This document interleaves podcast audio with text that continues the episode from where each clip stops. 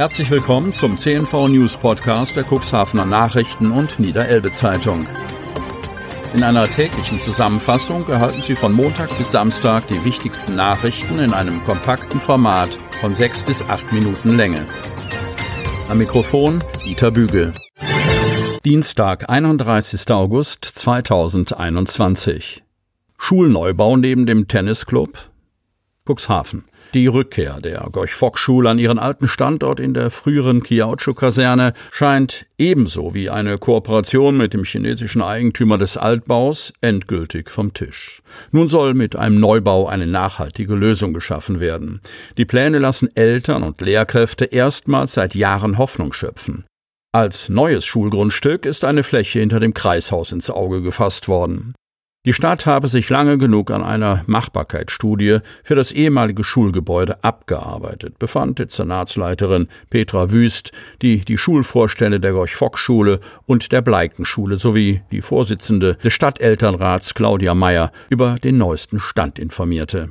Nun liegen alle Hoffnungen auf einem Neubau. Ins Auge gefasst ist dafür ein städtisches Grundstück hinter dem Kreishaus in der Vincent-Lübeck-Straße. Inbegriffen ein Teil der Flächen, die dem Tennisclub Cuxhaven bis 2085 per Erbpacht zur Nutzung überlassen worden sind.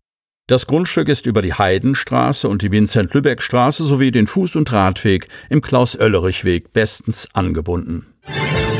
Chinesischer Eigentümer darf nicht investieren.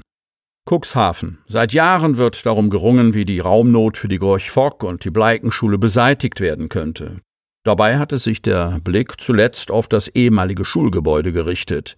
Sollte es tatsächlich möglich sein, dass der aktuelle Eigentümer das Gebäude schulgerecht saniert und die Stadt Räume darin mietet? Dass also am Ende fast alles beim Alten ist? Im März 2020 hat der Verwaltungsausschuss der Verwaltung aufgegeben, dies in einer Machbarkeitsstudie herauszufinden. Wie so etwas in Pandemiezeiten mit einem Gesprächspartner im fernen China funktioniert, schilderte Petra Wüst beiden Schulvorständen. Die Kommunikation sei über einen Berater in Deutschland erfolgt. Der Eigentümer soll grundsätzlich bereit gewesen sein, das Gebäude zu sanieren und der Stadt zu vermieten. Um die Kosten für die notwendige Altlasten sowie die Kernsanierung zu ermitteln, wollte er Fachingenieurinnen oder Ingenieure einschalten. Das soll laut Informationen der Stadtverwaltung am Einspruch der chinesischen Regierung gescheitert sein, die ihm Investitionen im Ausland untersagte. Die Sanierung hätte also durch einen deutschen Investor erfolgen müssen. Dafür konnte jedoch niemand gefunden werden, weil aufgrund der konjunkturellen Lage niemand zu einer verbindlichen Kalkulierung bereit gewesen sei. Zwischenzeitlich habe sogar der Rückverkauf an die Stadt im Raum gestanden. Letztendlich eine illusorische Lösung, zumal es damit immer noch keine Kostenkalkulation gegeben hätte. Der chinesische Verhandlungspartner teilte zudem mit, dass er sich auf absehbare Zeit aufgrund der aktuellen Reisebeschränkungen nicht in der Lage sehe, nach Deutschland zu reisen, um die nötigen Verträge zu unterzeichnen. Feuer vernichtet Futtervorräte. Osterbruch. Das war ein langwieriger Einsatz für die Feuerwehren in der Nacht zum Montag. In einer großen Scheune in Osterbruch haben Flammen sämtliche Futtervorräte eines Landwirtes zerstört. Gegen 0.15 Uhr am Montag sah der Nachbar eines großen landwirtschaftlichen Anwesens in Osterbruch, dass es in einer 50 mal 30 Meter großen Scheune brannte. Sie war prall gefüllt mit 80 Rundballen Heu und Stroh.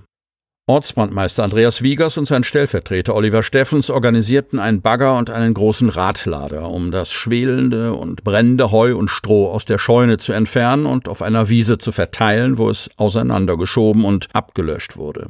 Damit das Wasser besser in die schweren Heu- und Strohballen eindringen konnte, wurde es mit Netzmittel angereichert. Die Dorfstraße Osterbruch musste während der Löscharbeiten der Feuerwehren für mehrere Stunden voll gesperrt werden.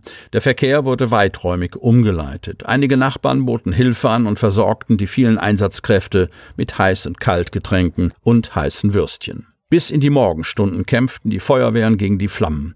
Erst als der Morgen graute, rückten die meisten Einsatzkräfte ab. Gegen neun Uhr wurde die Feuerwehr Osterbruch erneut alarmiert. Immer wieder flammten Glutnester auf, die abgelöscht werden mussten. Personen und Tiere wurden nicht verletzt. Die Einsatzstelle wurde an die Tatortgruppe der Polizeiinspektion Cuxhaven zur Ermittlung der Brandursache übergeben. Der Sachschaden wird auf 350.000 Euro geschätzt.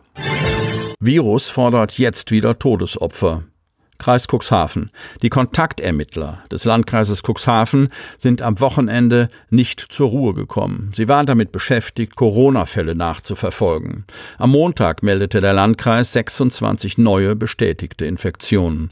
Dadurch steigt die 7-Tage-Inzidenz für die Neuinfektion pro 100.000 Einwohner binnen einer Woche auf 43,3. Wert am Freitag 30,7.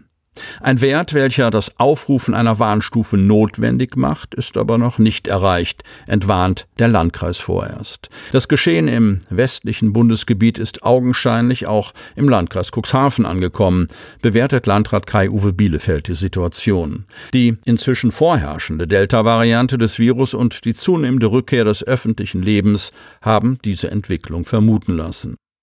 Eine Nachricht, die betroffen macht. Nachdem über einen längeren Zeitraum im Landkreis Cuxhaven keine Todesfälle im Zusammenhang mit der Pandemie berichtet wurden, sind in der vergangenen und auch in dieser Woche wieder zwei Personen an oder mit einer Corona-Infektion verstorben, vermeldet der Landkreis. Verstorben ist auch eine 59-jährige Frau aus Schiffdorf. Wir müssen feststellen, dass diese Krankheit weiterhin potenziell tödlich verlaufen kann, warnt Landrat Bielefeld. Die beiden zuletzt Verstorbenen waren jünger bzw. deutlich jünger als die meisten Betroffenen während der Pandemie. Das führt uns vor Augen, dass niemand von uns nur aufgrund seines Alters vor einem schweren Verlauf geschützt wird. Sie möchten noch tiefer in die Themen aus Ihrer Region eintauchen? In unserem CNV-Themen-Podcast auf Tauchgang gibt's alle 14 Tage per Interview interessante Personen, emotionale Stories und bemerkenswerte Projekte aus dem Landkreis Cuxhaven direkt auf die Ohren, damit Sie ab sofort keine Podcast-Folge mehr verpassen, benötigen Sie lediglich einen sogenannten Podcatcher. Auf den meisten Smartphones ist dieser bereits vorhanden. Falls nicht, dann suchen Sie ganz einfach in Ihrem App Store nach einem kostenlosen Podcatcher wie zum Beispiel Spotify, Apple Podcast oder AntennaPod. Selbstverständlich können Sie unsere Podcast-Folgen auch direkt über unsere Website unter cnv-medien.de slash podcast anhören.